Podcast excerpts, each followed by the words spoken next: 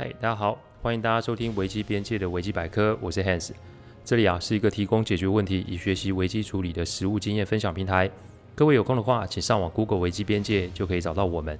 里面不只是心法，还有实战的做法，可以让各位累积关于危机处理的知识与能力。当然，如果眼前真有服务问题无法处理，也欢迎用各位信件与我们联络，我们也会提供顾问式的服务。谢谢各位对第五集的回馈与指点。上次因为场地的关系，让录音的品质有些状况，所以这一次的录音，我将场地与录音的设备做了一个大的调整。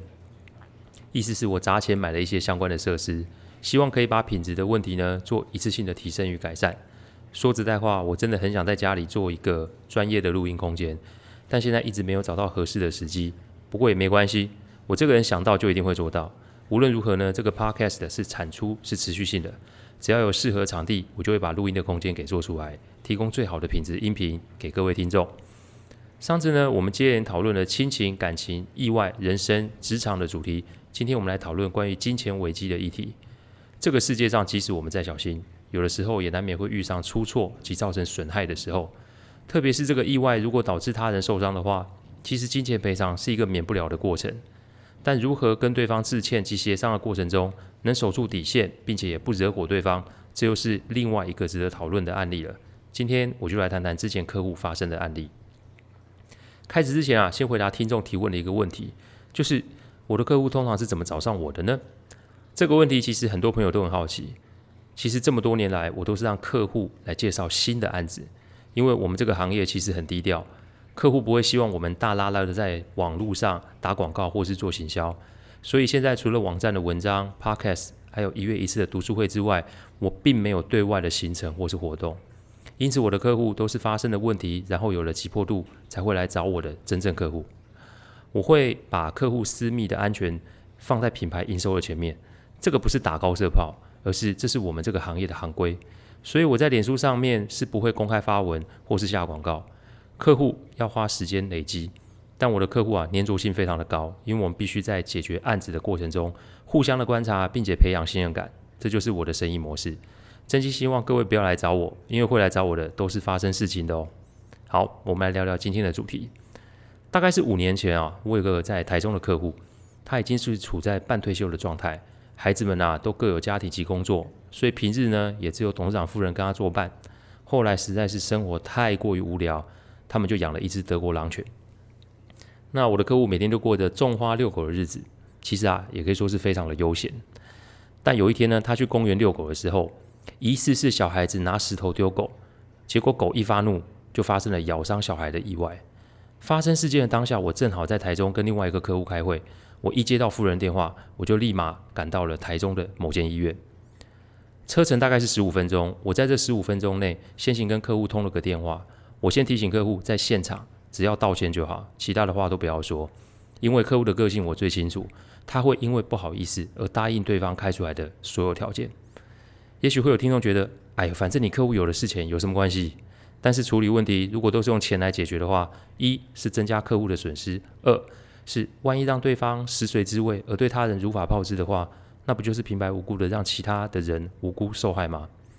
解决问题要有凭有据。虽然啊，被狗咬伤这个事情是真的是遗憾，但基于啊对于对方的尊重，我们还是要让事情有一个明确清楚的调查过程才是。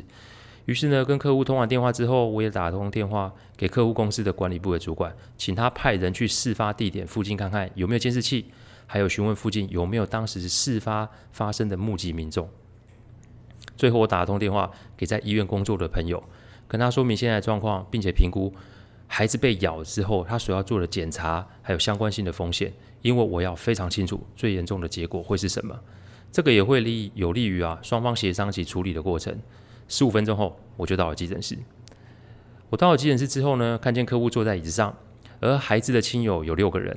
我立马过去跟对方致意，并且表示我是客户的亲戚，然后询问孩子的伤势是否严重，并且当下说我们对于所有的医药费用都会做全权的负责。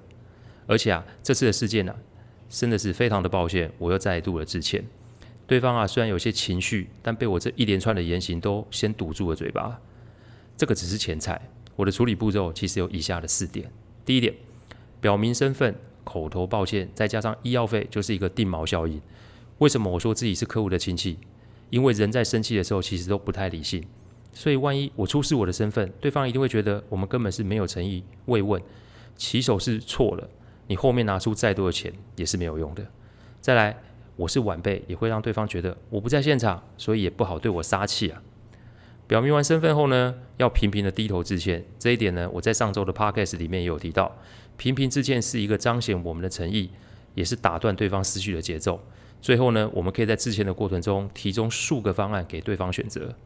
所以，先不管谁对谁错，医药费我们会全权负责，其实就是先伸出一根橄榄枝，让对方感受到我们的处理诚意。因为狗咬伤小孩是一个定板的事实，无论事后的是非对错，如果一开始就针对医药费做争执的话，任谁都没有办法接受的。所以，表明身份，再加上口头致歉，然后最后再赔偿金额、医药费，就是一个定锚效应。我前面说过，人在有情绪的时候是不理性的，所以用以上的方式会止住对方的情绪，并且有利于接下来的协商以及处理。第二点。提出孩子啊，其实是要住在医院，并且接受全身检查，这个叫争取时间。我也是为人父母，所以孩子如果受伤，那一定会希望孩子可以有个全程的检查及评估。所以当我提出，不然就是请孩子住院，然后接受全身检查，一是让对方感受到我们的处理的诚意，二也是在争取时间。各位请不要忘记，我有请公司的员工去调查附近是否有监视录影器，以及询问附近有没有目击证人。这些调查都需要一些时间，因为我不确定对方会不会提出我们无法答应的要求，而且有没有影像及有没有证词，也绝对会影响我后续的处理方案。所以，孩子可以住院并且接受检查的话，那对于事实的真相也会有一定程度的帮助。第三点，叫客户不要讲话，坐在一边，是不让对方做过多的联想。从头到尾，客户都是坐在一边不说话。原因是客户的声调过于霸气，而且很容易被察觉出他是个老板。所以对方如果得知客户的身份，那么就很有可能会想要提出更多的要求。人性啊，在金钱的前面，抵抗力可以说是非常的低。所以不让客户的身份曝光，是一个在协商过程中所要谨守的原则。